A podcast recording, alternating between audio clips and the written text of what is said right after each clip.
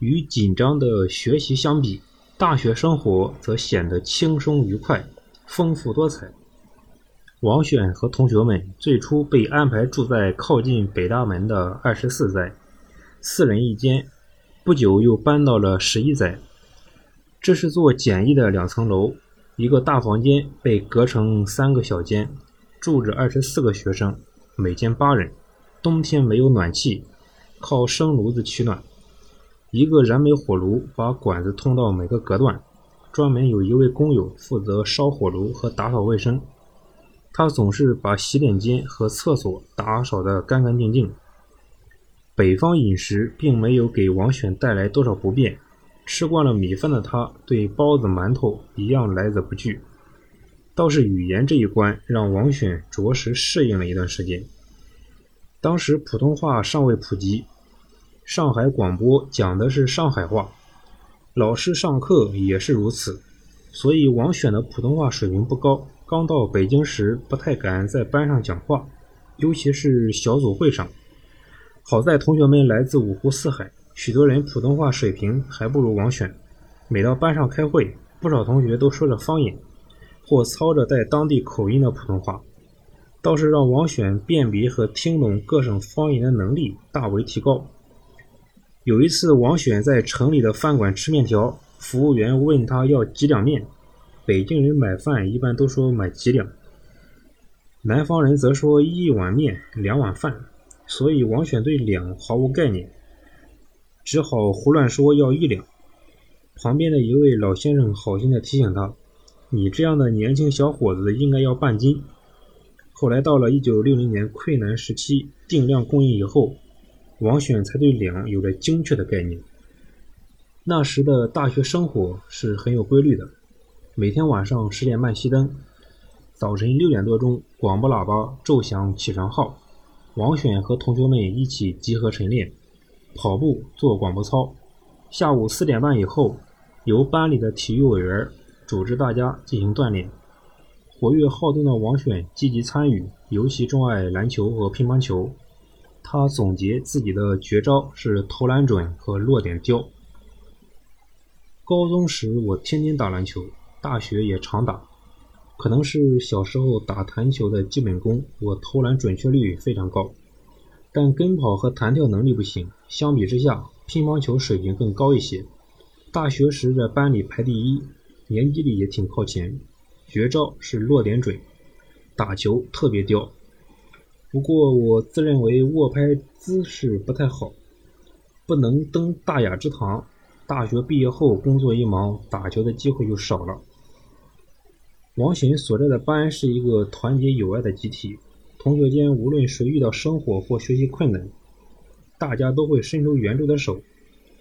班里唯一的党员王树贵家庭困难，天凉了没有厚衣服穿，大家一商量就凑钱买了绒裤，由心灵手巧的女同学绣上“王树贵”三个字，放在他的床头。看到王树贵感动的样子，王选和同学们心中充满温暖。北京的名胜古迹对于王选和来自外地的同学们是最有吸引力的。利用春游和秋游，王选和同学们饱览了燕郊美景，长城、樱桃沟、香山、卢沟桥，尤其是颐和园，它的宏伟大气和文化内涵使王选流连忘返。第一次去颐和园印象很深，因为过去从未见过这样宏伟的皇家园林。一九五四年秋游人很少，大多数的店都免费开放，店内有很多展品，包括慈禧的画像。当时的颐和园尚未修缮，保留了解放前破旧的状况，与今天相比，倒有些原汁原味的意境。丁石孙先生对五十四级情有独钟，一九五六年时曾与五十四级同学一起划船游颐和园，并在诗房讲了话。他说：“现在的青年学生给我印象最深的是，大家都有理想。那一年，我还看到一批白发的老画工，冬天在长廊上燃起了炉火，一笔一笔地画人物和花鸟画，使长廊的画貌焕然一新。文革开始破四旧时，我迫不及待地赶往颐和园，想再看一眼长廊的画，可惜已被红卫兵用漆涂掉了，大失所望。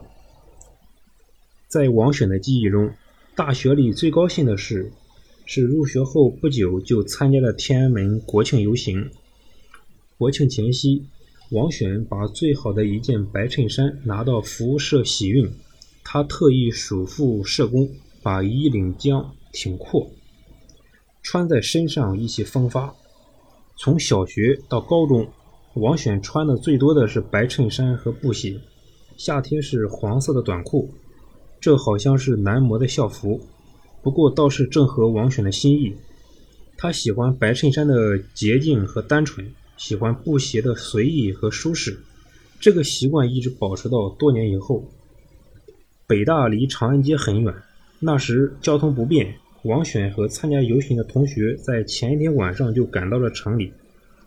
王选的舅舅舅妈正好住东单，就在他们家住了一宿。第二天大清早再赶到天安门广场，白天游行，晚上又在天安门跳集体舞。当时正值新中国成立五周年，王选和同学们兴高采烈地唱跳，沉浸在欢快的气氛中。联欢结束时已是夜里一点，深更半夜回舅妈家显得不合适，王选便和几个男模的同学到附近一个同学家里休息了一晚，天亮才回舅妈家。把舅妈急坏了。当时这样的盛会还有参加中山公园的游园会，那是周总理出面为欢迎西哈努克亲王举行的。王选为此专门花时间学习了集体舞。能见到敬爱的周总理，大家的激动是不言而喻的。二十世纪五十年代的青年对祖国充满真诚热烈的爱。吃惯了食堂，偶尔改善一下伙食是一大乐趣。王选还记得，一次我和沈立、朱建士、毛德行、金淡华等六七个人去东来顺吃北京有名的涮羊肉，因为沈丽已先吃过一次，回来一番形容引得大家垂涎欲滴，便一起前往。这是我第一次吃涮羊肉，当时不是用火锅，而是在桌上注槽注水。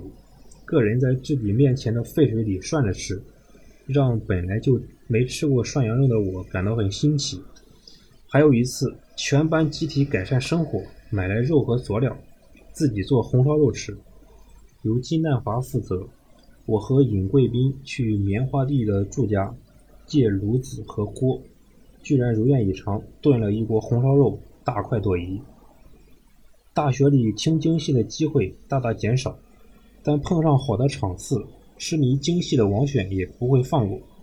一次，马连良、谭富英等一大批名角在北京展览馆剧场演出《群英会》和《借东风》，王选一大清早就去排队，买了好几张票，和毛德行、周毅等同学兴致勃勃地去医保演出。看完戏回到学校已是深夜，校门关了，不知是谁提议，大家翻墙而入，才回到了宿舍。当时的青年教师和学生们年龄相差不多，关系也很融洽。丁石孙先生举行婚礼，王选和同学们都去闹洞房，送上一个洋娃娃，祝他们早生贵子。陈明德先生入党，王选和一些学生干部也被邀请参加，那隆重而热烈的场面使他深受感染。